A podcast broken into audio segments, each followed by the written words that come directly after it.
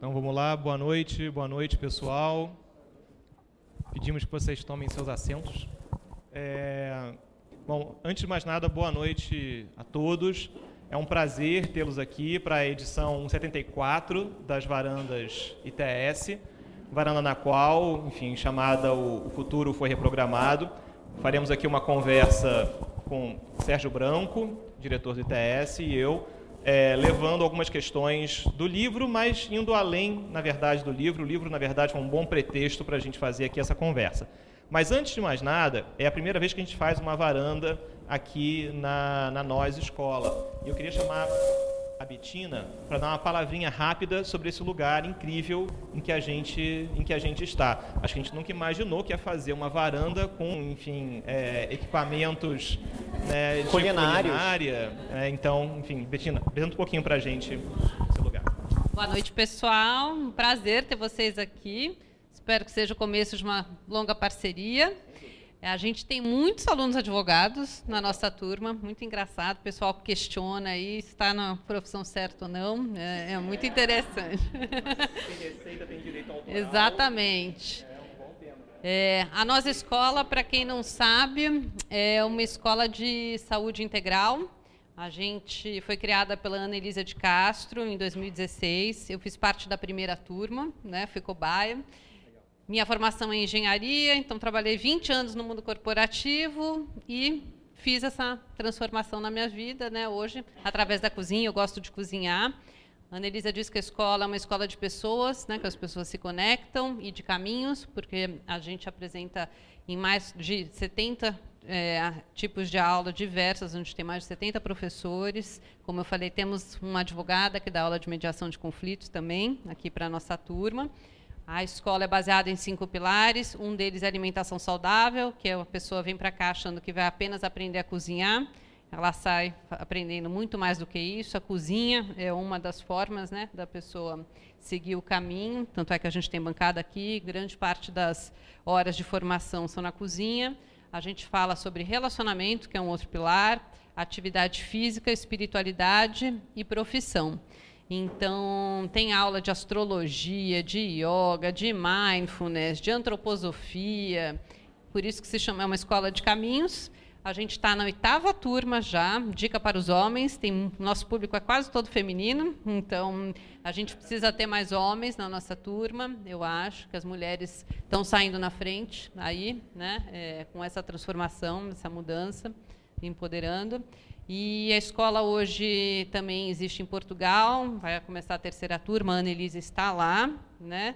E o que vocês precisarem de informação, a gente tem um site, que é nosescola.com.br, tem um Instagram, eu estou disponível se vocês precisarem aí de informação, tem um e-mail também que é o contato arroba nosescola.com.br. A gente vai começar, vai retornar com almoços aqui ao longo da semana, que a gente prepara, faço convite para vocês. E mais uma vez agradecer aí a presença de todo mundo, vocês poderem conhecer nossa Casa Amarela, né? nossa Casa Solar, e desejar uma boa palestra para vocês. Obrigada. Obrigado.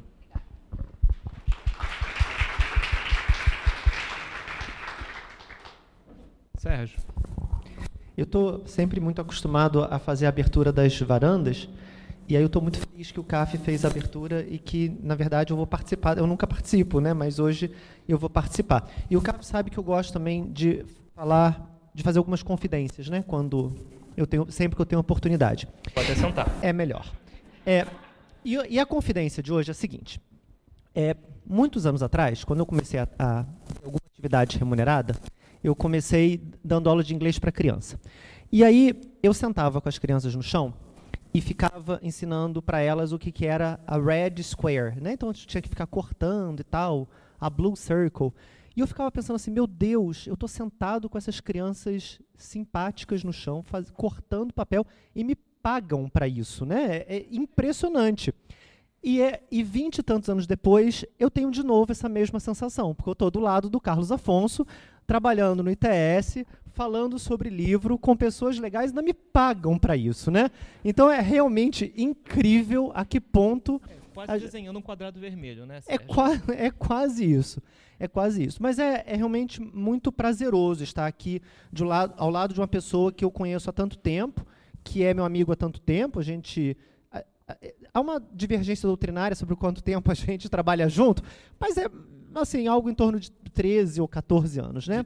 16. Por aí. Eu, eu, como vocês podem ver, há uma divergência doutrinária sobre há quanto tempo a gente trabalha junto. E aí a gente trabalha junto de várias formas, né? Como advogado, como professor, como eh, compartilhando a direção do ITS. E, e agora falando sobre, sobre livro. É, eu, eu encontrei no, no CAF, né, 14, 13, 14 ou 16 anos atrás, uma, uma companhia que era que eu sempre achei muito parecida comigo. Né? A, gente, a gente compartilha visão de mundo, a gente compartilha gostos, a gente compartilha é, até assim gosto pela comida também, né? Que me fez lembrar porque a gente está aqui com esses utensílios culinários e a gente compartilha muito gosto por livro, né? Pela, por texto, por escrever, por ler. Então, é, eu fico pessoalmente muito feliz de estar aqui para o lançamento de um livro e a minha missão é começar então essa conversa. Eu queria fazer uma pergunta para você, que eu sei como você gosta de escrever e como você é muito preciso com, com as suas palavras, seus, seus textos são sempre muito bem trabalhados, mas a pergunta que eu lhe faço é sobre o escrever a respeito de agora.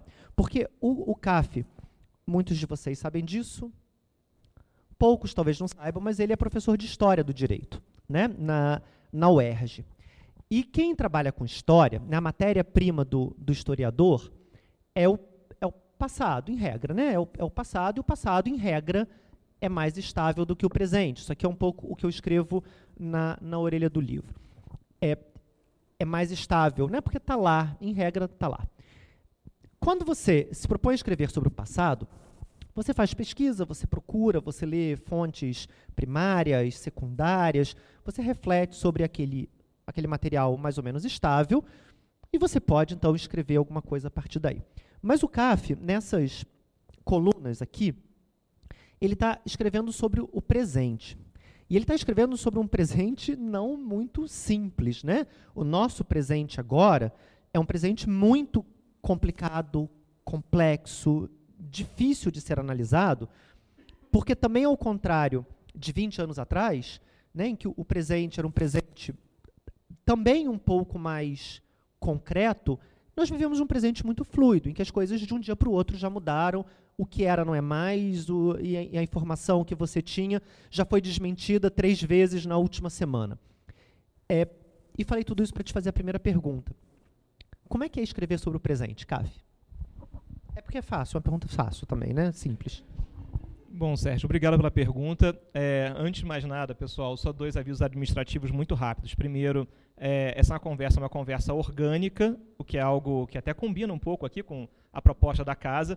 É, não é uma conversa nem artificial, nem impulsionada.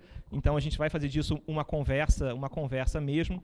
E, Sérgio, é um prazer imenso poder ter essa essa conversa aqui compartilhada com todos, com todos vocês. Acho que a ideia desse encontro é que a gente possa usar esse momento justamente para refletir um pouquinho sobre as nossas as nossas angústias e os nossos desafios de entender o presente e de pensar qual é o papel que a tecnologia tem para transformar o presente no qual nós vivemos em questões que às vezes a gente não para para refletir qual é o papel, qual é a diferença que o componente tecnológico faz para que certas transformações, que às vezes a gente só percebe posteriormente no nosso dia a dia, vem, vem causando.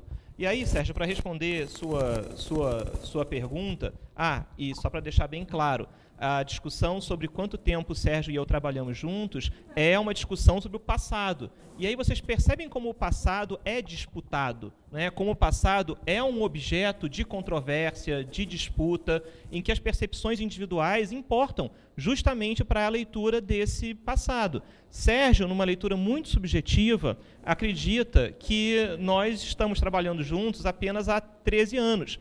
Isso porque ele não reconhece três anos no passado em que, burocraticamente, nós estávamos embaixo do mesmo teto do local onde trabalhávamos. E nos encontrávamos aqui e ali, e isso, para mim, conta como trabalho. Sérgio já acha que não. nós não tínhamos um vínculo tão direto assim no trabalho, portanto, esses três anos, essa idade das trevas do nosso relacionamento, é, não contam é, formalmente para o cômputo geral. Mas, enfim, gente, tudo isso para dizer que o passado realmente é disputado. E aí eu queria, é, aproveitando, pegar aqui a pergunta do Sérgio, é, nesse, nesse ano eu fiz um textinho que é, se chama O que Marx Zuckerberg aprendeu com o Império Romano. É, e é um texto que acho que diz muito sobre essa confluência entre passado, presente e futuro. E lá, eu, eu só peguei o textinho porque eu preciso citar aqui o, o, o Milan Kundera, em que ele tem uma frase que eu acho que é muito interessante para a gente começar essa conversa. Ele diz que o passado está cheio de vida, louco para nos irritar, provocar e insultar, incentivando a sua destruição ou reconstrução. A única razão pela qual as pessoas querem controlar o futuro é para poder mudar o passado. E aí, essa frase do Kundera eu acho super interessante. Essa ideia de que a disputa pelo futuro é uma disputa que tem, talvez, como seu principal arsenal a mudança do passado. Ressignificar o passado, reconstruir o passado, é a arma mais poderosa para que a gente possa moldar o futuro. E esse é um ponto que está a todo momento nas reflexões, não só do livro, mas das nossas pesquisas no ITS. A gente costuma brincar que ah, quem sabe direito nem direito sabe. Todo mundo repete isso na, no primeiro semestre do ano da faculdade de direito. Mas eu queria trazer um outro componente para essa conversa, Sérgio, para a gente, enfim, para responder a sua pergunta efetivamente. O, muito do que a gente trabalha hoje em dia sobre temas de ponta, como inteligência artificial, são pautados por imagens, por impressões que escapam completamente ao direito. E a própria regulação, usando esse tema de inteligência artificial, hoje em dia a gente pode dizer que uma das principais forças regulatórias sobre a inteligência artificial é a ficção científica. Ou seja, a impressão que um deputado, que um senador tem quando ele opina sobre um congresso, sobre um, um projeto de lei no Congresso Nacional, é a imagem que ele tem de um filme de ficção científica que ele viu, de uma série que ele viu no Netflix, de um livro de ficção que ele leu. Essa é a porta de entrada para temas que nos desafiam e sobre os quais o direito vai ter uma voz importante, uma voz regulatória. E então, voltando para sua pergunta, Sérgio, escrever sobre o presente é um desafio constante porque, de um lado, é, ao trabalhar com história, a gente cria certos cacoetes de entender, é, primeiro, como determinados elementos, determinados achados arqueológicos, às vezes mudam completamente a forma pela qual se entendia determinada civilização, o seu destino, as suas, as suas práticas. E isso nos faz contestar muito os, as grandes impressões ou as grandes certezas que a gente tem sobre o destino da nossa própria civilização e no destino das nossas próprias dos nossos próprios costumes, das nossas próprias rotinas. E acho que isso faz com que essa, essa rotina de semanalmente escrever sobre o presente e pensar com um viés que é tecnologia, faça com que toda semana a gente tenha esse pensamento. Primeiro, isso é realmente importante? Dois, a versão que a gente tira para contar num artigo interessa a quem?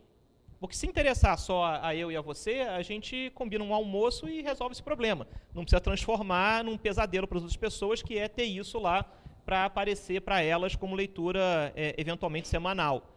E, e, três, um certo relativismo que acho que é saudável, né? que é entender em que medida a tecnologia ela é o elemento central dessa narrativa. Ou se nós, por trabalharmos com tecnologia a todo momento, não criamos uma certa uma certa rotina de achar sempre que a tecnologia é a resposta, a razão pelo qual determinada situação acontece. E aí, Sérgio, eu volto para você justamente com base nisso. A gente olha para o nosso passado muito recente, especialmente 2018, e a gente tende a localizar em 2018, nas eleições, uma eleição que é muito curioso. E eu estou falando de eleições porque a eleição ocupa uma parcela importante do livro. Né? O livro ele é um retrato do que acontece dessa virada de 2018 para 2019. E escrevendo semanalmente, não tem como fugir de eleições. A gente tem aqui dois meses de colunas semanais que refletem sobre eleições. E a gente tende a achar que essa foi uma eleição em que a internet mudou tudo, que a internet é a responsável, enfim, goste você ou não do resultado da eleição, mas que a internet foi o protagonista. E aí, Sérgio, volto, volto a pergunta para você e queria te ouvir. Como é que a gente decide é, em que medida a tecnologia é relevante para um determinado assunto?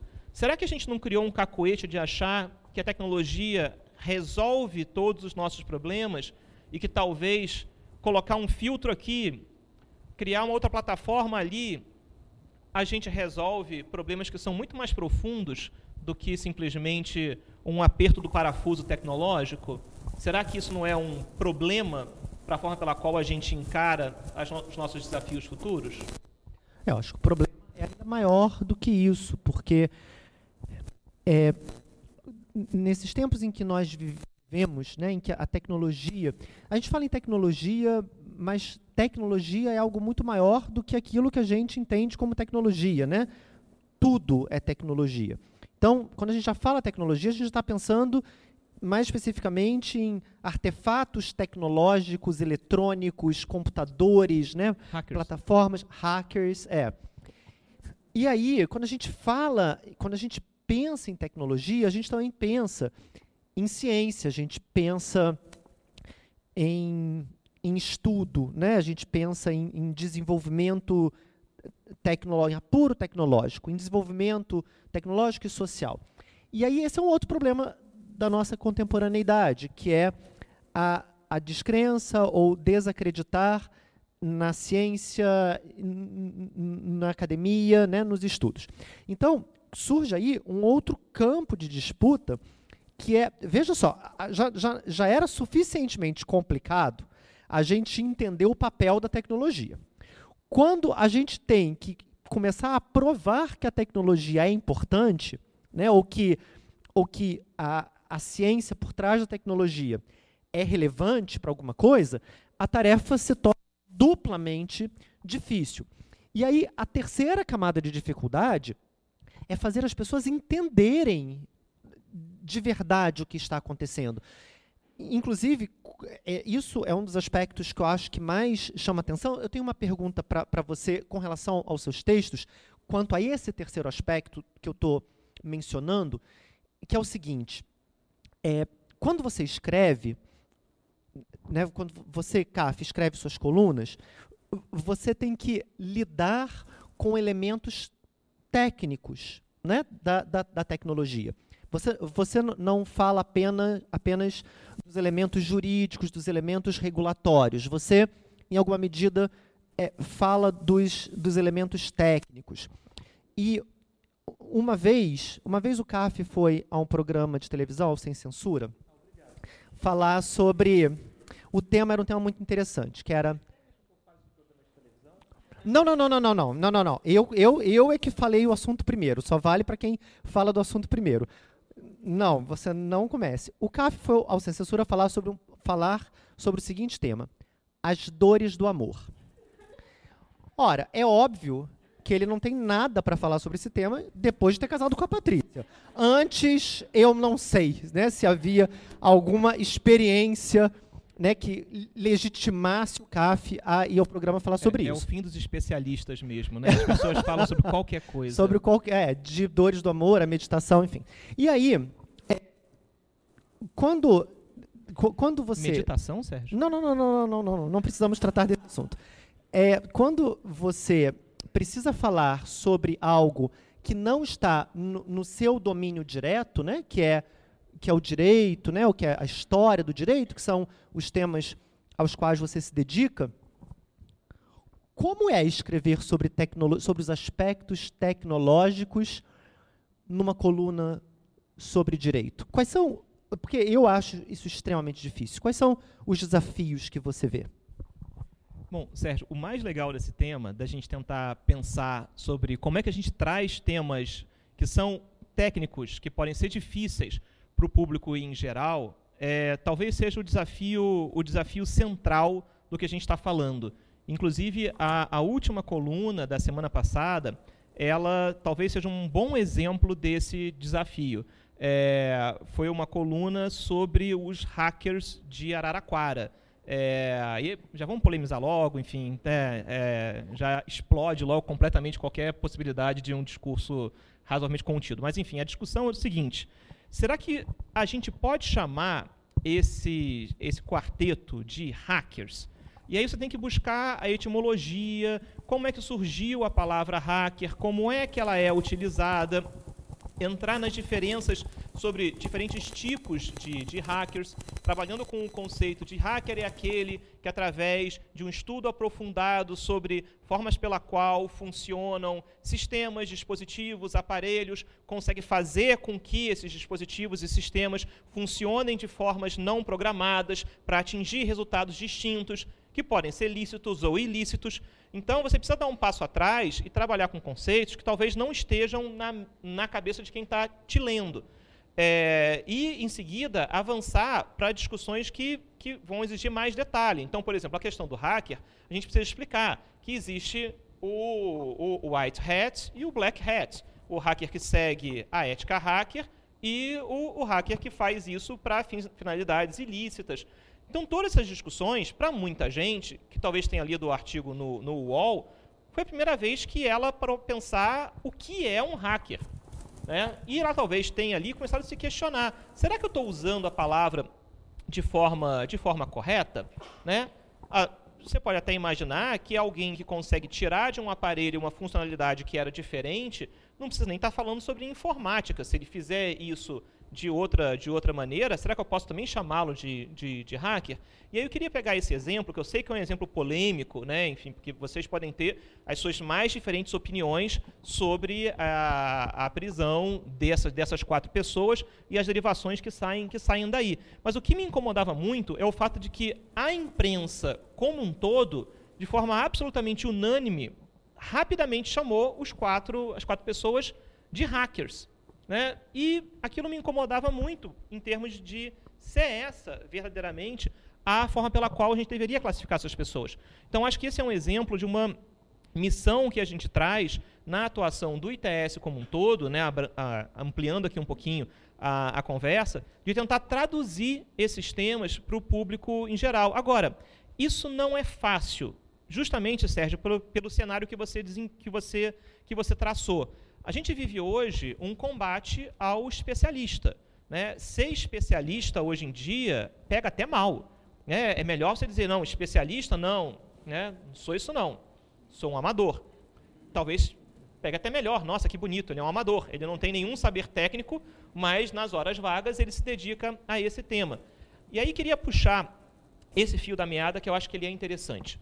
É, e e com alguns colegas aqui da pós-graduação da, da UERJ, a gente já levantou esse debate na, no semestre passado. É, tem um livro que a, gente, que a gente gosta, e também não gosta, que é o Culto do Amador, do Andrew King. Eu, eu, eu não gosto. É, tem gente que gosta. Ah, a gente não, pode... eu não gosto mesmo. mesmo. Então, Sérgio, esse livro que você não gosta, é bom a gente trazer temas inconvenientes né, para a conversa. É, só para colocar tudo na mesma página, o Andrew King ele escreveu esse livro, O Culto do Amador, lá nos anos 00, e, a, a, aliás, triste os anos 00, né, que a gente tem que chamar de anos 00, porque os anos 10, aliás, gente, os anos 10 estão acabando. Vocês já, já assim, assimilaram essa, essa notícia? De que é, vocês já pararam para comparar os anos 10 do século 21 com os anos 10 do século 20?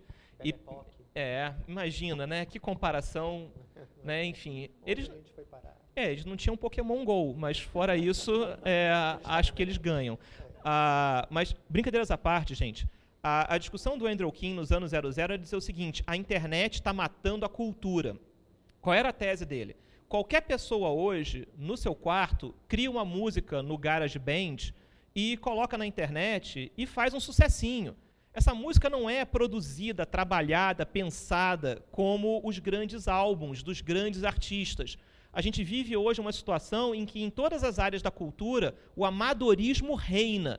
E isso vai levar à ruína da cultura. Essa fala do Andrew King é uma fala qualitativa sobre a produção cultural. Né, ele vai pegar o exemplo lá do, do Arctic Monkeys e vai dizer, olha, é, esses caras começaram fazendo música no quarto, é um péssimo exemplo para o destino da música. Tudo bem que Arctic Monkeys depois entra na lógica de grande gravadora, mas começa, né, enfim, para quem estava lá, quando tudo era mato, Arctic Monkeys era, enfim, um monte de garoto gravando música no, no quintal. E ele vai dizer, isso é péssimo para o futuro da cultura. É curioso que, migrando para os anos 10, a noção de culto do amador talvez seja ressignificada. O Andrew King estava olhando muito mais para a indústria, especialmente fonográfica. Talvez ele tenha tirado no que ele viu e acertou no que ele não viu. Porque a gente tem que concordar com ele em alguma medida. A gente vive uma época de culto ao amadorismo. Mas não é o culto dos jovens que fazem música no quarto. É um amadorismo que hoje em dia está em todos os cenários, em todas as circunstâncias da nossa, da nossa vida. E quem diria, até na política. Né? Ser amador, hoje, é o que pega bem. Ser político é coisa horrorosa. Né? Você não quer ser político, você quer ser o amador, ainda que você trabalhe dentro dos esquadros da, da política. E acho que isso compõe muito bem com isso que você está desenhando, Sérgio, do ataque à ciência, do ataque ao especialista. Né? O saber científico, o saber refletido, hoje parece valer menos.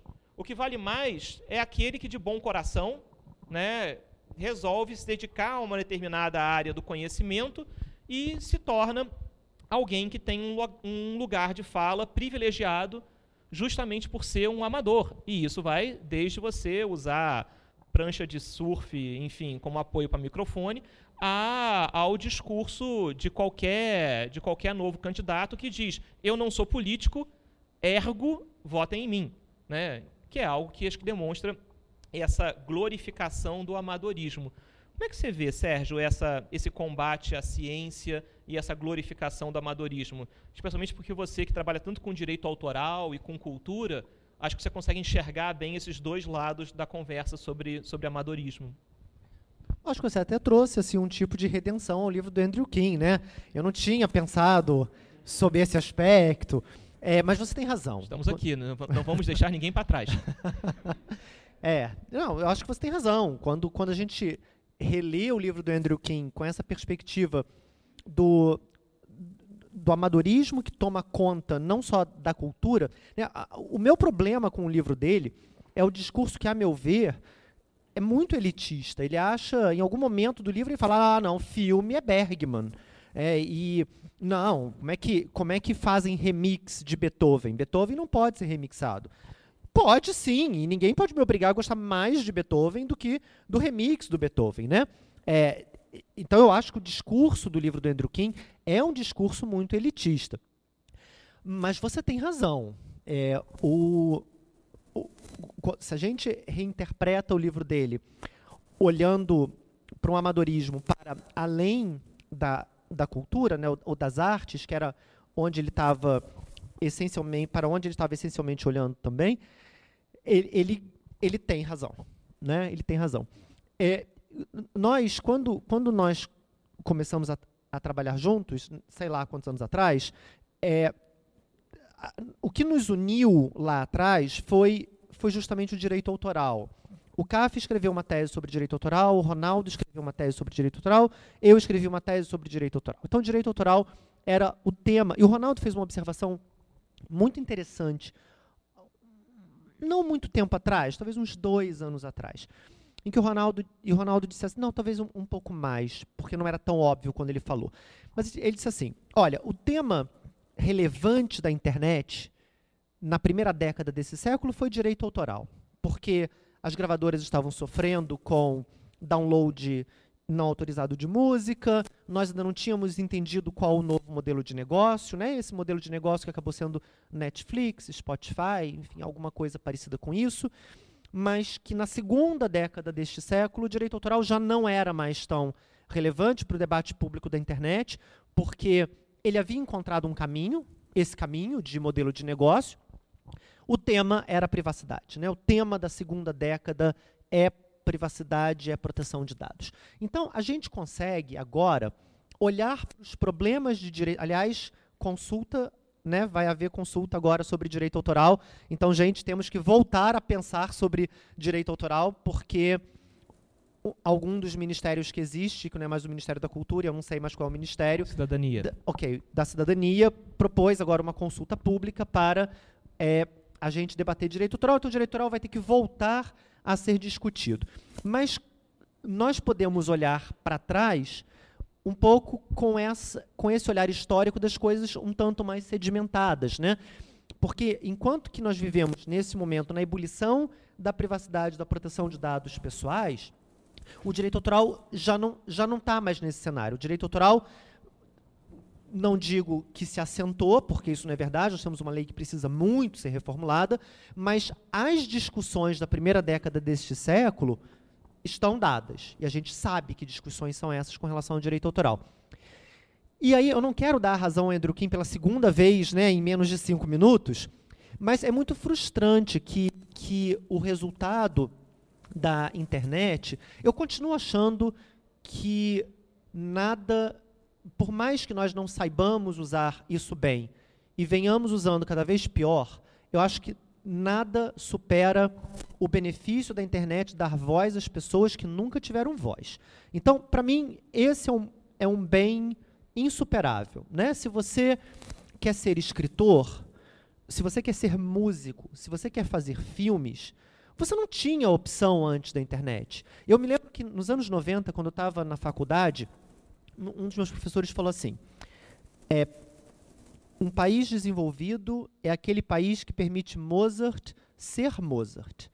Né? E se a gente ainda não permite, eu acho que a gente não permite, de toda forma a tecnologia já ajuda, porque até 30 anos atrás, você não tinha nem condição nenhuma de se expressar artisticamente. Então, nós temos hoje ferramentas que permitem que surjam vozes né, na fotografia, na música, na literatura, no cinema, e que essas vozes sejam de alguma forma, de alguma maneira ouvidas.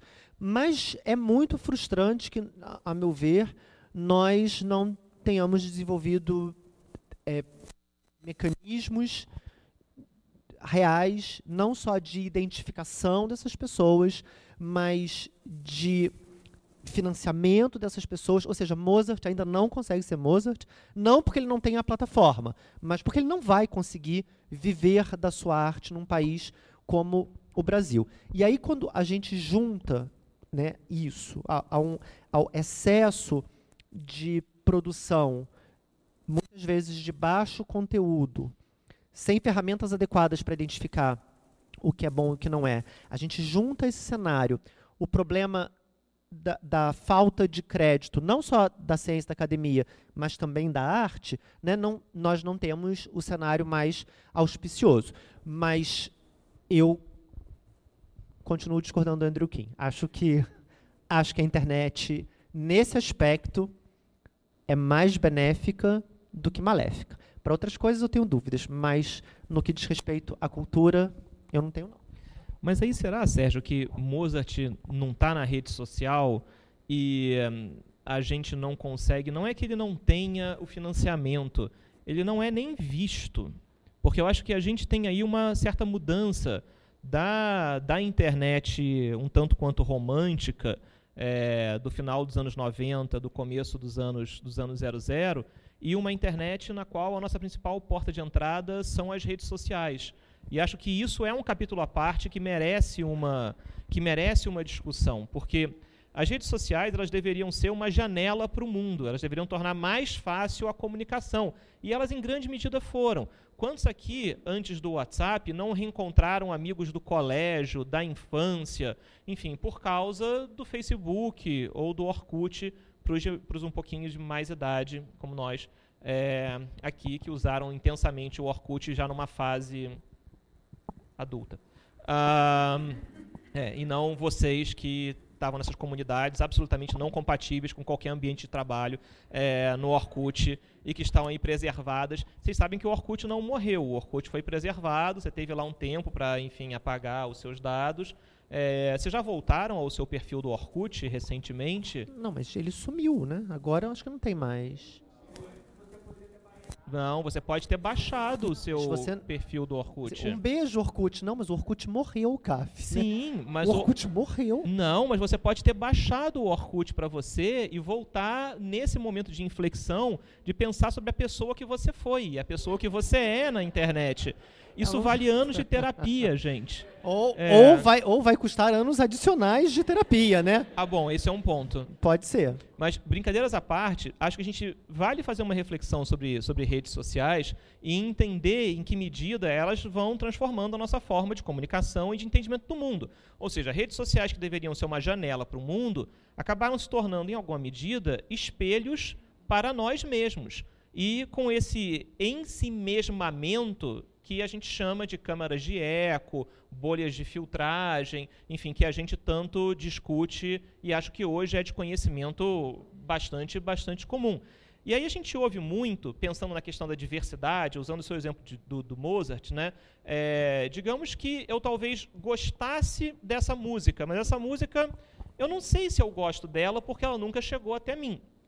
Eu consigo entender, trabalhando com os dois lados aqui do copo meio cheio, meio vazio, que de um lado, a rede social, conhecendo os meus gostos, né, e os aplicativos de música especialmente, vão poder dizer, se você gosta desse tipo de música e desse tipo de música, olha, você não quer escutar isso aqui? A gente acha que é do seu gosto. Você vai dizer, poxa, isso pode parecer super interessante, porque faz com que eu tenha acesso a conteúdos que estão ali sendo customizados de acordo com a minha experiência anterior. O reverso da moeda é entender que se você cai nessa cadeia de que se você gosta de A e B, você vai gostar de C, talvez você fique fechado a experiências diferentes e diversidade passe a não ser mais um ingrediente no seu cardápio musical.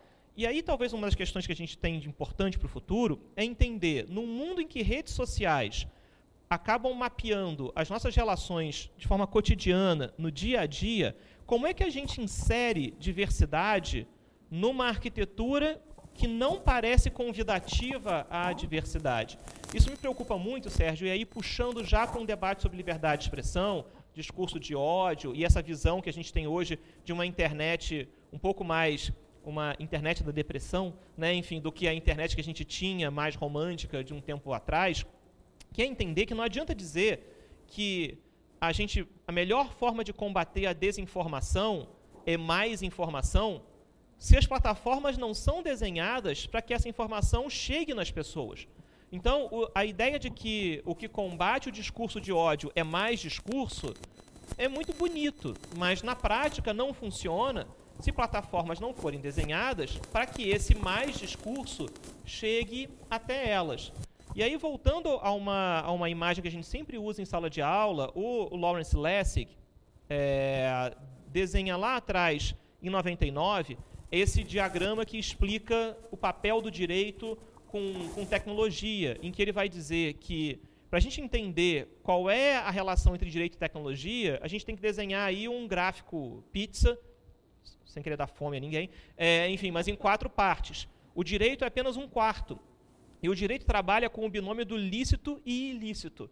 Né? Se a gente parar para pensar, ah, por que, que a gente não pode, enfim, pegar aqui essa bela jarrinha d'água e levar embora é, quando terminar essa palestra, a gente não pode fazer isso porque isso é ilícito. Né? Certamente eu, Sérgio, e vocês formados em direito jamais fariam isso porque isso é ilícito. Mas isso não é o único condicionante do nosso comportamento. Vocês poderiam pensar, quanto custa essa jarrinha? Cinco reais? Não preciso levar. Ah, mas se for cinco mil reais, opa, estou vendo aí vantagem. Um fator econômico. Né? Se levar essa jarrinha for uma prática socialmente aceita, você vai falar, opa, também quero levar a jarrinha, todo mundo leva. Se for uma prática repudiada, você vai dizer, não vou fazer isso não, porque se alguém me ver com essa jarrinha na mão, vai, ficar, vai ficar aqui, vergonha, você está com a jarrinha, enfim, da nós escola na mão. Então, tem, uma, tem um componente social importante para a gente saber se a gente faz ou não faz alguma coisa. E, finalmente, tem um componente tecnológico, que é saber se eu não tenho, de forma a pensar a arquitetura que me impulsiona ou me restringe esse comportamento. Então, se essa jarrinha tivesse presa na mesa, eu poderia querer levar o quanto eu quisesse. Poderia até ser lícito. Meus amigos poderiam achar ótimo. Só que ela está presa na mesa, eu não consigo levar. Então tem uma questão tecnológica, de arquitetura, que impulsiona ou restringe comportamentos. Longa história para dizer que esse gráfico de quatro vértices aqui, ou esse cabo de guerra de quatro, de quatro pontas, ajuda a gente a entender essas forças regulatórias das quais o direito é apenas uma delas. E acho que quando a gente cai para os nossos sentimentos com relação à internet de hoje em dia, em que muitos de nós eh, vemos isso com uma notinha de pesar, dizendo, ah, ah como é difícil é, é, entrar em algumas redes sociais hoje em dia e ver as notícias e ver os comentários e tentar entender o que, que é robô, o que, que não é robô. Um, uma notinha muito rápida aqui. O ITS tem um projeto chamado PegaBot. Não sei se vocês conhecem. O PegaBot é super interessante, é, ajuda você a entender um pouquinho a possibilidade de um determinado perfil no Twitter ser ou não ser uma conta automatizada. É, não estou dizendo que isso é nenhuma ciência mágica, em que a nossa nota do PHBot é a nota definitiva, mas acho que ajuda a entrar nesse contexto de entendimento um pouquinho melhor sobre automatização de discurso na rede. E eu, às vezes, me vejo assim, perdendo 10, 15 minutos olhando uma thread do Twitter e separando o usuário dizendo, não, isso aqui é bot. Com certeza, isso é robô. Tem que ser robô. E aí eu vou lá e às vezes dá 100% robô, eu fico super feliz, me acho o verdadeiro caçador de androides, enfim, o Blaze Runner, enfim, né? Isso, e, e, e, lutando pela verdade, identificando os bots, né? enfim, desvelando todas as farsas. Mas, no final das contas, é, isso é quase que enfim, uma, uma terapia mal feita, né? De tentar entender o que é robô, o que não é robô.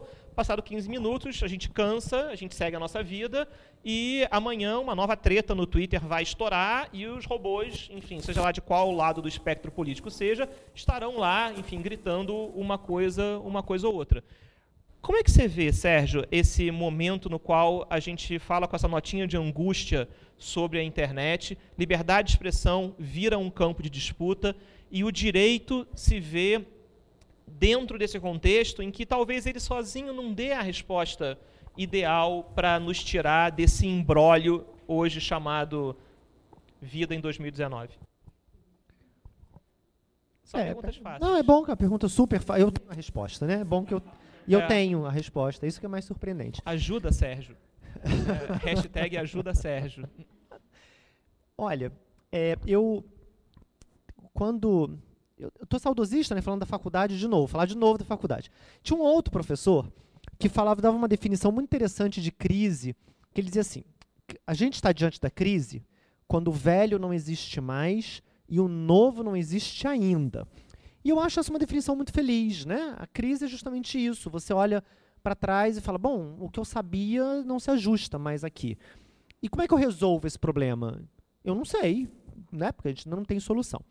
E aí, como eu comecei fazendo uma comparação entre o que a gente discutia de direito autoral e o que a gente discute hoje, né, relacionado à privacidade, liberdade de expressão, é, o direito autoral, não digo que superou sua crise, mas entendeu qual era o caminho, que um caminho era um caminho mais de modelo de negócio e menos de enforcement, né? de, de fazer cumprir a lei, de, de punir as pessoas. Porque você também se lembra, dez anos atrás, quando, o quanto de vezes a gente teve que vir a público, por exemplo, não adianta ficar prendendo pessoas porque estão baixando coisa da internet, não adianta, isso não vai resolver. Fizemos trabalhos na FGV sobre isso, para dizer, olha, pirataria, cópia, tá Fomos barrados no Copacabana Palace, né? Fomos como... barrados no Copacabana Palace.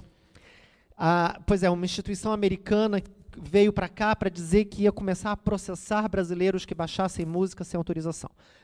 Como assim? Né? Quem são vocês? Como é que vocês sabem que vão. Quem está baixando música sem autorização? Fomos nós três, Pedro Paranaguá, CAF e eu, para Copacabana Palace, com uma petição para entregar para os jornalistas para dizer que era um absurdo isso. Nos inscrevemos no evento, não nos deixaram entrar, sabendo quem nós éramos, não nos deixaram entrar. E aí todo jornalista que saía, a gente perguntava, não deixaram entrar porque disseram que estava muito cheio. A gente falava assim, estava cheio? O jornalista falava, não, estava não. Está tá vendo? Tá vendo? Nos enganaram. E aí a gente dava uma carta para o jornalista dizendo: não pode processar, porque primeiro que não vai funcionar, segundo que como é que essa instituição americana sabe quem está baixando? É, terceiro. Não, é, não era né? essa a solução, né? Não é essa a solução, tem questão de privacidade e tal. E o K ficava falando assim: minha mãe queria que eu fosse juiz, vai descobrir que eu sou piqueteiro. Amanhã. Amanhã ela vai ver no jornal que eu sou piqueteiro. E isso. E a gente saiu muito no jornal. Não, no isso seguinte. super funcionou. Não sei como é que sua mãe lidou com isso na época, mas você, você acabou não, ela não sabe. o que aconteceu foi que é, todos os jornais foram fazer matéria sobre o que estava acontecendo no Copacabana Palace, e aí vinha sempre a matéria assim: tal instituição quer processar brasileiros que baixam música ilegal. E aí, enorme, assim, professores da FGV barrados no evento. Então, né, nós ficamos mais famosos do que o evento em si mesmo, Não, né? mi- missão cumprida. E o mais interessante é que o Robin Williams também estava hospedado no Copacabana Palace nesse dia e a gente pôde se juntar aos quatro fãs do Robin Williams que estavam na frente gritando se ele aparecia na varanda. É, É, é, acho que ele não apareceu não, pelo menos não, ele lembro. não apareceu e o show também, no final do show, ele falou: se vocês gostaram, da próxima vez tragam os seus amigos. que é uma das coisas mais tristes que você pode dizer ao final de um show. É, então, enfim, se algum dia vocês ficarem famosos, se vocês forem fazer um show num país no qual você ainda não é tão famoso assim, é, se bem que Angel fazia muito sucesso, né? Café, É. não tenho dúvidas, porque eu não sei quem ah, é. não é Iron Maiden, desculpa. é, Sérgio só é muito focado em metal. Não sei se vocês sabiam disso. Enfim, é em confidência. Mas, É, como vocês podem ver e imaginar, né? é, É isso. E, Café, eu contava essa história super interessante sobre o Copacabana Palace, porque você me fez lembrar, sim, que no- na época, né, na, dez anos atrás, quando nós estivemos envolvidos nesses piquetes né, contra a indústria fonográfica, é, o, a, a questão, o cerne do direito autoral foi compreendido. A indústria parou de processar usuário fã, né? Não faz sentido você processar fãs. Não existe mais essa prática como havia 10 anos atrás. Só que a crise do direito autoral, que a gente viu nascer, atingir esse ápice, e não digo se resolver, mas se encaminhar para algumas soluções possíveis, nós ainda não vivemos o suficiente, né, historicamente, né, como sociedade, para ver qual é o destino do, do que nos angustia agora, que envolve né, liberdade de expressão, fake news, eh, privacidade, proteção de dados pessoais, né, que são os temas que, de alguma forma, são tocados nesse momento. mas será, Sérgio, que o direito autoral realmente resolveu a sua, a sua crise? Penso aqui porque, talvez em modelo de negócio, sim. Mas com a diretiva europeia aprovada no, recentemente, talvez a gente tenha um novo capítulo dessa é porque história. surgiu uma não? nova crise, vai surgir uma nova crise, né? É. A crise anterior, acho que foi endereçada. Tem, tem, um- tem um, um dado muito interessante de 2015, mostrando que em 2011 a Netflix ocupava um quinto da banda americana, da banda larga, né, de internet americana, e, e BitTorrent também, um quinto em 2011. Em 2015, a Netflix ocupava 37% e BitTorrent 6%. Então, há, não tenho a menor dúvida, e, e não é nem por causa desse dado, não, é só a gente pensar na gente mesmo, nas pessoas que a gente conhece. Sei, nunca ninguém aqui jamais baixou filme sem pedir autorização. Sabemos disso. Mas pensem nas pessoas que vocês É, conhecem. o pessoal nem sabe o que é BitTorrent. Não, não sabem, É. não sabem. Mas pensem nas pessoas que vocês conhecem. É claro que as pessoas pararam de baixar filmes para ver filmes na Netflix. Então, existe uma solução de mercado que não acaba com o problema do direito autoral, porque sempre vai ter aquele filme finlandês que eu não sei por que você quer ver, mas você quer ver, e ele não está em lugar nenhum, e você vai baixar na internet sem pedir autorização para ninguém. Mas hoje, a questão envolvendo privacidade, por exemplo, é uma questão, eu acho, ainda mais difícil, porque a privacidade é um bem invisível. né? Proteção de dados, na verdade, né? É um bem invisível. Quando eu falo, havia os que têm, os que frequentavam o Orkut vão lembrar de um anúncio que havia no cinema, que era assim, antes do filme começar, né? Aparecia uma pessoa furtando uma televisão. Aí havia escrito: "Você não roubaria uma televisão". Aí a pessoa furtando uma bolsa.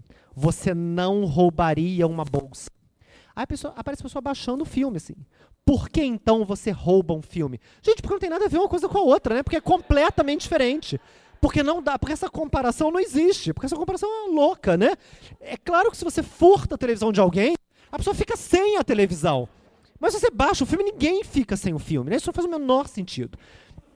Só que, e aí, né, apesar de a gente estar tá falando de bens digitais, e os bens digitais serem mais ou menos invisíveis, né, porque você não toca, mas você mas eles estão ali, né? Se eu falo, olha, não baixa o filme, porque se você baixar o filme, o diretor, o produtor, o ator vão ganhar dinheiro e você não gostaria que usasse o seu trabalho de graça.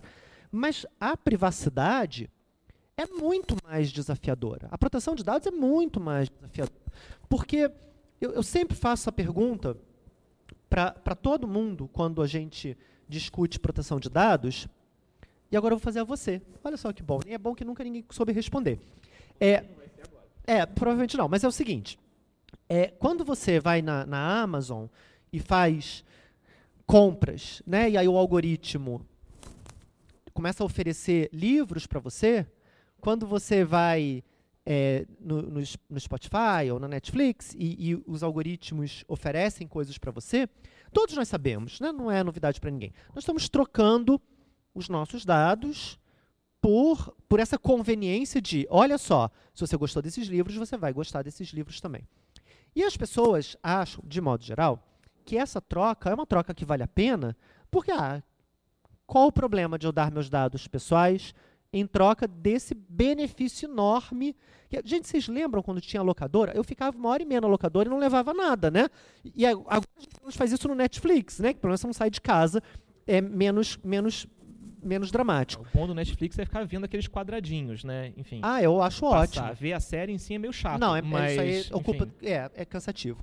Mas como é que a gente convence as pessoas, né? Se não é, se o direito não está cumprindo com o seu papel a contento, no caso da proteção de dados. Vamos ver com Lei Geral de Proteção de Dados, com eh, GDPR, tudo isso. Mas é, se o direito não cumpre a contento, se as pessoas. Você deu um bom exemplo. Né? Ninguém vai levar nada daqui porque entende que isso é furto. Mas as pessoas não entendem essa relação da, da proteção de dados não se importam, né? Como se você não se importasse que suas coisas fossem furtadas de dentro de casa. Você não se importa que os seus dados sejam usados sem o seu consentimento. Como, como, como endereçar essa questão, se não é pelo direito?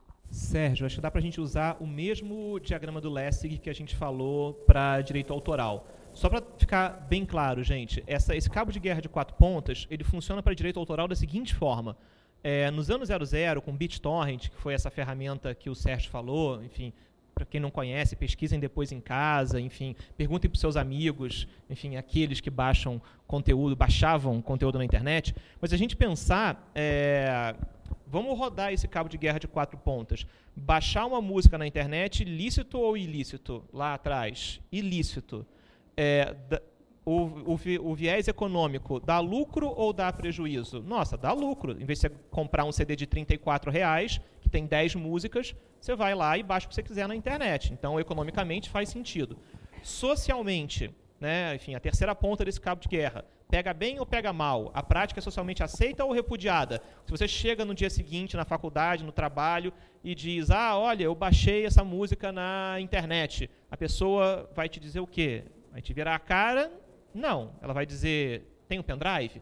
Né? Enfim, então, prática socialmente aceita na década passada. E, por fim, a tecnologia, o BitTorrent estava lá, tornando isso muito fácil.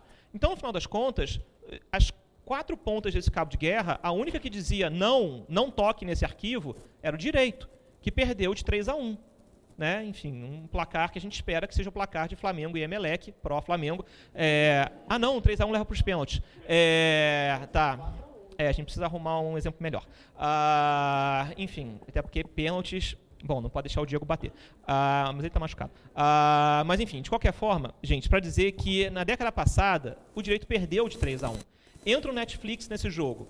Então pensa no Netflix. É, vê uma série no Netflix para o direito, lícito ou ilícito? Lícito.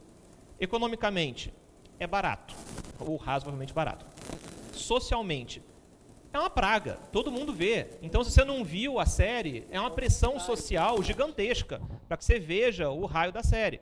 E a tecnologia torna tudo muito simples, né? não precisa mais é, correr atrás de legenda do arquivo torrent, que às vezes era um, um problema, né? enfim. E só para continuar, Sérgio, com as nossas histórias do passado, lembrar que a gente também, em algum momento, é, deu uma palestra sobre direitos autorais e legenda é, em seminar, em eventos de cultura japonesa, né? Enfim, sempre gosto de contar essa história na UERJ, é, com todo mundo vestido de cosplay, é, lá de, de, de Sailor Moon, é, de Pokémon, e a gente falando sobre é, direito autoral e legenda. Na época, a comunidade dos Legenders, ah, o que eu sempre fui contra esse nome, porque eu achei que se é para ser em inglês tinha que ser subtitlers né, legenda não faz sentido. Estavam preocupados que eles iam ser todo mundo tudo preso é, por conta de ofensas a direitos autorais na internet, porque estavam legendando é, Naruto antes do Naruto ser distribuído no Brasil. E aí tem a questão de distribuição ilícita. Então teve, teve esse debate também.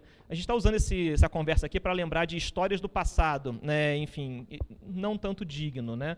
Mas enfim, longa história para dizer que com o Netflix a gente resolve esse problema, porque o direito chancela, a economia chancela, a sociedade chancela e a tecnologia está lá. É muito simples, é muito fácil. É, a gente pode rodar o mesmo esquema para privacidade e proteção de dados. E aí a gente cai numa situação que não deixa o direito num cenário bonito. Porque o direito, no Brasil, a gente tem uma lei recém-aprovada, mas que vai entrar em vigor em agosto do ano que vem. As pessoas conhecem essa lei? Conhecem os seus direitos? Não. É, economicamente falando, as pessoas sabem qual é o valor econômico do seu dado pessoal individualizado? Não. Socialmente, o Brasil tem uma cultura de proteção de dados pessoais? Não. E o design das plataformas, a tecnologia, permite, facilita com que a gente crie uma cultura de proteção de dados? Também não.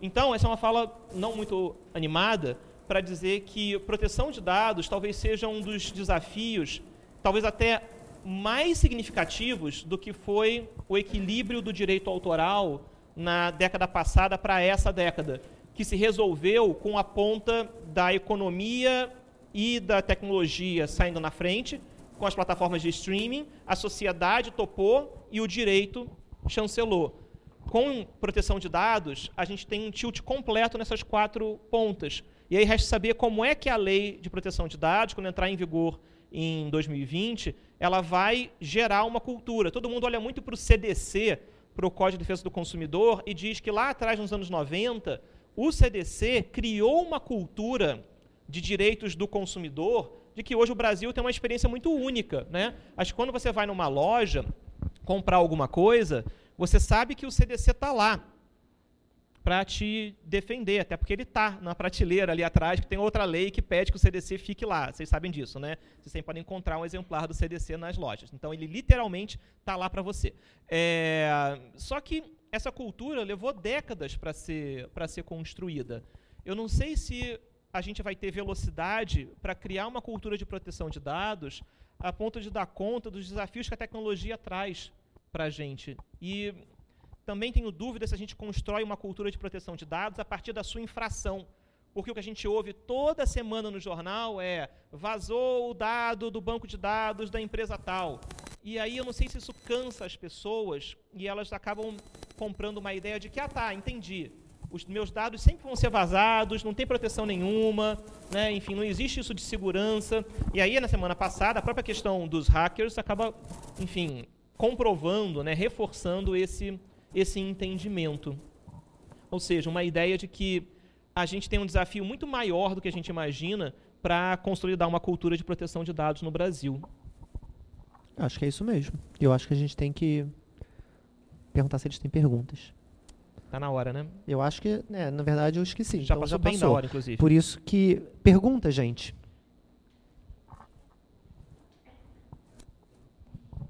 Só para justamente sobre esse assunto da cultura do, do, do, dado, na Europa tem uma cultura forte, muito mais forte. O que você acha que faz que na Europa tem essa cultura da proteção dos dados que não tem aqui e o que, que talvez você pode aprender da Europa sobre isso que poderia ser trazido na cultura brasileira? quatro décadas de proteção de dados no texto constitucional para muitos países na Europa e duas décadas de uma legislação voltada para a privacidade e proteção de dados. A gente fala muito na chamada GDPR, né, é, no regulamento de proteção de dados europeu, mas a gente tem que pensar que o regulamento ele, ele fez agora esse, esse, esse um ano de, de, de, de entrada em vigor, mas ele, na verdade, constrói em cima de uma diretiva de proteção de dados, né, que retrocede aí em mais de uma década. Então, a Europa já vinha é, numa, num, num, certo casamento aí entre a, uma mudança legislativa que transforma as práticas sociais, é, que torna a, a cultura de proteção de dados na Europa algo muito mais vivo do que existe no Brasil. E aí a preocupação disso é até que a gente não esteja importando certos padrões, certas rotinas de uma cultura que não é a nossa. É, mal comparando, o Brasil vai ter um trabalho de, de soul search, de busca espiritual para entender qual é a nossa cultura de proteção de dados. É, não basta a gente simplesmente fazer uma transposição legislativa da GDPR e ela aterrizar no Brasil como se fosse uma espaçonave. Isso não vai fazer com que a gente se importe com, com os nossos dados pessoais. Então, acho que a gente vai ter aí uma questão temporal, que a Europa teve e a gente não teve, com um desafio diferente, que é o fato de que redes sociais e internet joga esse tema muito mais na mídia, no dia a dia, nas nossas práticas, do que acontecia nos anos 90 na Europa. Então, eu, é, como alguém que trabalha na área, eu tenho uma enorme curiosidade de saber como isso vai, vai se dar. E como alguém que escreve semanalmente sobre esse tema, já me vejo, enfim, caminhando para agosto do ano que vem, escrevendo loucamente sobre temas de como é que essa lei vai ser aplicada, o que, que vai pegar, o que, que não vai pegar. Só para dar um exemplo, a gente, no nosso artigo 20 da, da nossa lei, é, nós temos uma discussão sobre direito à explicação e à revisão de decisões automatizadas. A versão original desse artigo falava em revisão humana de decisões automatizadas. Aí você vai dizer, mas decisão automatizada, o que, que, que é decisão automatizada? É a decisão do banco se te dá ou não um crédito. É a decisão da seguradora se majora ou não ali o quanto você paga no seguro. Não achem, gente, que essas decisões são tomadas por humanos. São cada vez mais tomadas por algoritmos. Enfim, que vão é, tornar essa decisão automatizada. A questão é, se eu discordo, se eu quero contestar essa decisão, é, a quem eu recorro? Da forma como a lei foi aprovada, eu recorro a uma outra máquina, é, que vai revisar a máquina anterior. Eu fico pensando se a gente não vai caminhar para um momento em que talvez alguém vai começar a questionar quando é que isso termina? Porque uma máquina revisa a outra máquina, que revisa a outra máquina, quando é que eu tenho um, um human in the loop? Né? Eu coloco um humano para revisar isso. Olha que baita problema jurídico, com um fortíssimo componente tecnológico, com um nada desprezível componente econômico, que é ter um humano revisando essas decisões automatizadas, é, e um entendimento social dessa questão absolutamente inexistente. Se você falar para alguém assim, olha, não tem nenhum humano vendo isso, né? Talvez vocês, na sua família, enfim, conversando com, com pessoas de um pouco mais de idade, quando você fala em robô, a pessoa pensa num robô humanoide, né? com braço, perna, sentado na escrivaninha e olhando para o computador. É, e essa não é a realidade das máquinas que a gente está falando aqui. Então, esse é apenas um dos desafios que, que vejo para o futuro. E acho que vai ser muito desafiador, animado, ver como esse debate vai, vai se desenvolver. Pergunta, gente. É, em relação a também a cultura, é, os Estados Unidos passou por grandes eventos relacionados à proteção de dados e a temas correlatos. O escândalo Snowden, que não é a proteção de dados, já que são questões de segurança nacional, e a Cambridge Analytica. É, no Brasil, o compliance, a lei, se não me engano, acho que é de 2011, e só em 2014, com a Lava Jato, começou a se falar em compliance de uma forma mais difusa.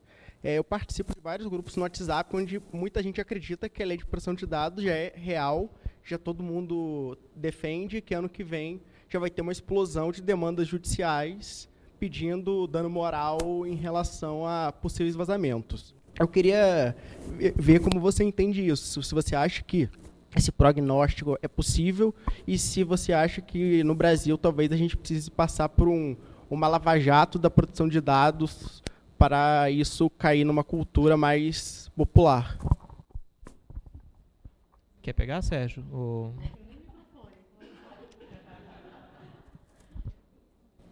Não seja por isso. Seus problemas acabaram. Mas, Haroldo, enfim, começando, só responder um pouquinho é, a sua provocação. É, quando a lei entrar em vigor, um dos maiores receios é justamente o quanto o apoio na nossa cultura consumerista pode ser bom, ou pode ser um remédio, ou pode ser um veneno. E aqui a, a dosagem ela é importante. Porque, por um lado, a, o apoio ao CDC ele é importante na lógica de direitos, de que as pessoas entendam que todos têm direito, direito a acessar dados, direito a retificar dados armazenados de forma incorreta, direito a pagamento de dados, e essa lógica parece muito uma lógica de CDC. E a gente tem também um debate sobre responsabilidade das empresas, que também se assemelha bastante ao debate do CDC. Mas, por outro lado, existe um viés é, um pouco negativo dessa, dessa discussão, que é o fato de que eu vou começar a ter situações em que as empresas não estão preparadas e elas podem começar a ser processadas. E eu não duvidaria que a gente vai ter ali alguns advogados que vão ver uma oportunidade de fazer um novo filão. Né? E, e aqui, com todo carinho aos advogados, tá? enfim, dentre os quais todos nós aqui nos, nos incluímos, mas vai surgir um filão que é uma determinada empresa o cliente pediu para ter acesso aos dados. A empresa não deu acesso. Por que a empresa não deu acesso? Porque ela nunca deu acesso a dados nenhum. Ela nem sabe como é que dá acesso. É, enfim, ela nunca viu isso, uma pessoa pedindo acesso aos dados que ela armazena. E ela não vai conseguir fazer isso de forma adequada. Ela vai ser processada por danos materiais e morais sofridos pela não entrega desses dados pessoais. Subitamente, aparece um filão. E aí, pede lá para o seu amigo, olha, fulano, enfim, né, pediu dados e não teve, pede também, você também não vai ter os seus dados. E eu ganhei essa ação de danos morais aqui. Eu não descartaria o risco de uma judicialização excessiva, em, em alguma parte até abusiva, é, da LGPD. Talvez isso seja positivo, para ensinar uma lição sobre a forma pela qual a lei deve ser aplicada. E assim como o CDC também sofreu essas dores do crescimento, a LGPD talvez também tenha que passar por esse, por esse processo. É, agora, eu, eu não descartaria essa situação aparecer na largada, em que a gente tenha uma, uma, uma litigiosidade em massa de determinados aspectos da, da LGPD. Em alguma medida, é, como a gente vê com o marco civil da internet, é, se eu puder pegar um tema aqui muito rapidinho, a, quando o marco civil da internet foi aprovado, lá atrás, em 2014, a gente vivia um momento de grande discussão sobre neutralidade da rede, que é um tema que até hoje é um tema quente. E imaginávamos que seria um tema muito judicializado no Brasil. E isso não aconteceu. Né? A, a, o principal ponto de judicialização do marco civil da internet é o debate sobre responsabilidade civil de plataformas, que é o artigo 19. Mas o artigo de neutralidade da rede, é, o artigo 9, ele não foi tão judicializado como a gente imaginou que ele poderia ser. Então, eu acho que fica aí o ponto de interrogação sobre quais aspectos da LGPD serão judicializados na largada. A minha aposta seria no não cumprimento de alguns dos direitos: acesso, retificação, apagamento, e dali tirar é, uma ação de danos materiais e morais e, é claro, hipótese de vazamento. Um grande escândalo de vazamentos começando a gerar ações sobre, esse, sobre essa ocorrência. Alguma coisa, Sérgio, que você queira complementar? Eu concordo. É isso. Só um, uma observação.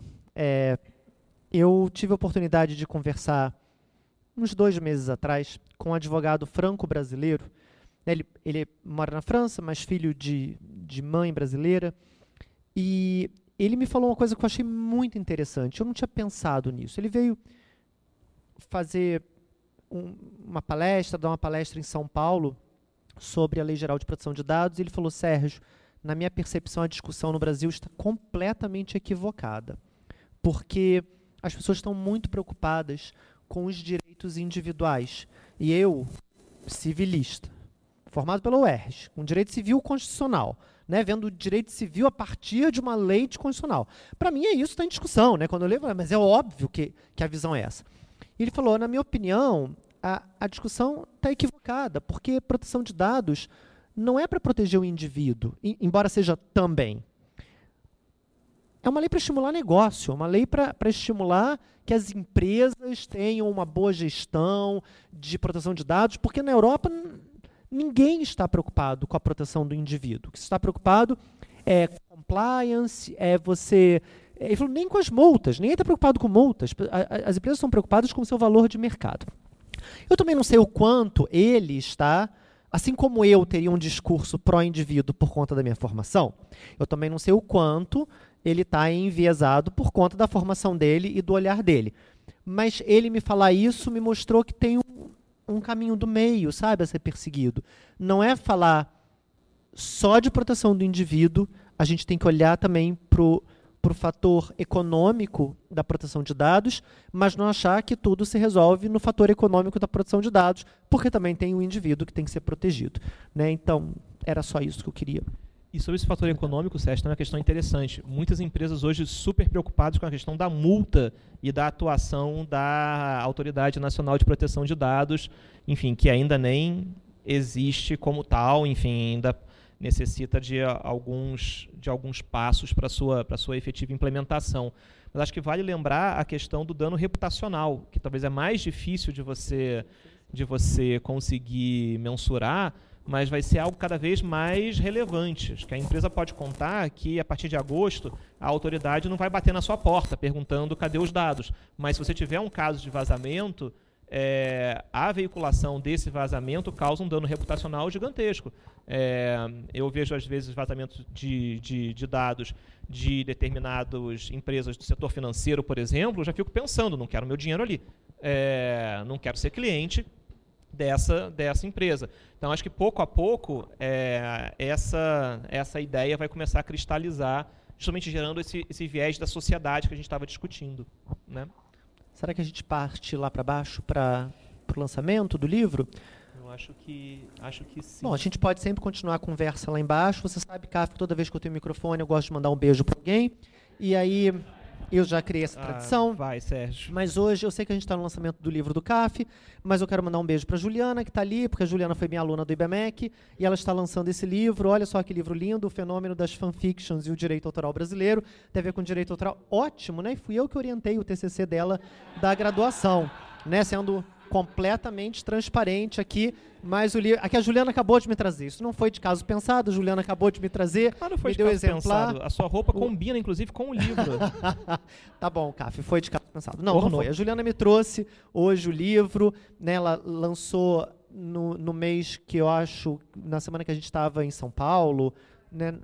Foi, foi em maio, óbvio, né? Foi mas enfim, né, a gente não para de viajar, acabei não encontrando a Juliana, mas ela me trouxe o livro que eu achei lindo e como estou com o livro aqui, né, acho que valia a pena não, também. super atual, né? Porque a gente hoje, na verdade, tudo é fanfic, né? Tudo. é. é não existe mais verdade, né? Ah, não, tudo é fanfic. A realidade é fanfic. é verdade, você tem razão. Bom, mais alguma coisa, cara? Não, gente, é, a ideia que a gente fez dessa, dessa varanda um pouquinho diferente era é, porque no final das contas Sérgio e eu a gente acaba apresentando as varandas, servindo como moderador de outras varandas do, do ITS e a gente quer começar a criar esse costume de que toda vez que alguém no ITS tenha uma publicação, lance um livro, a gente possa reunir os amigos, os conhecidos as pessoas que, que, que que apoiam, que, que vão aos eventos do ITS, que fazem nossos cursos, para que a gente possa se reunir fisicamente, porque às vezes a gente fica só na internet, né? então é bom a gente se reunir fisicamente, presencialmente, de tempos em tempos. E aí a ideia é que a gente possa usar as publicações como esse espaço de encontro.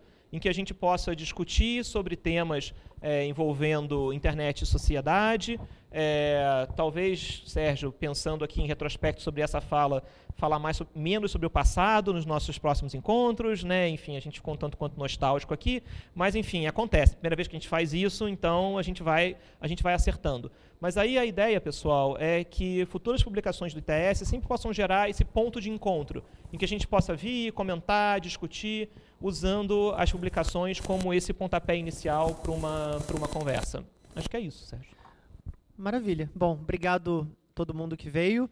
Prazer receber vocês aqui. Temos varanda no dia 9, não é? A próxima varanda. Acho que a próxima varanda é no dia 9. Em breve. Em breve, em breve. Fiquem atentos lá ao, ao Facebook, à página do ITS. Obrigado. A gente se vê aqui embaixo no lançamento do livro. Tchau, tchau.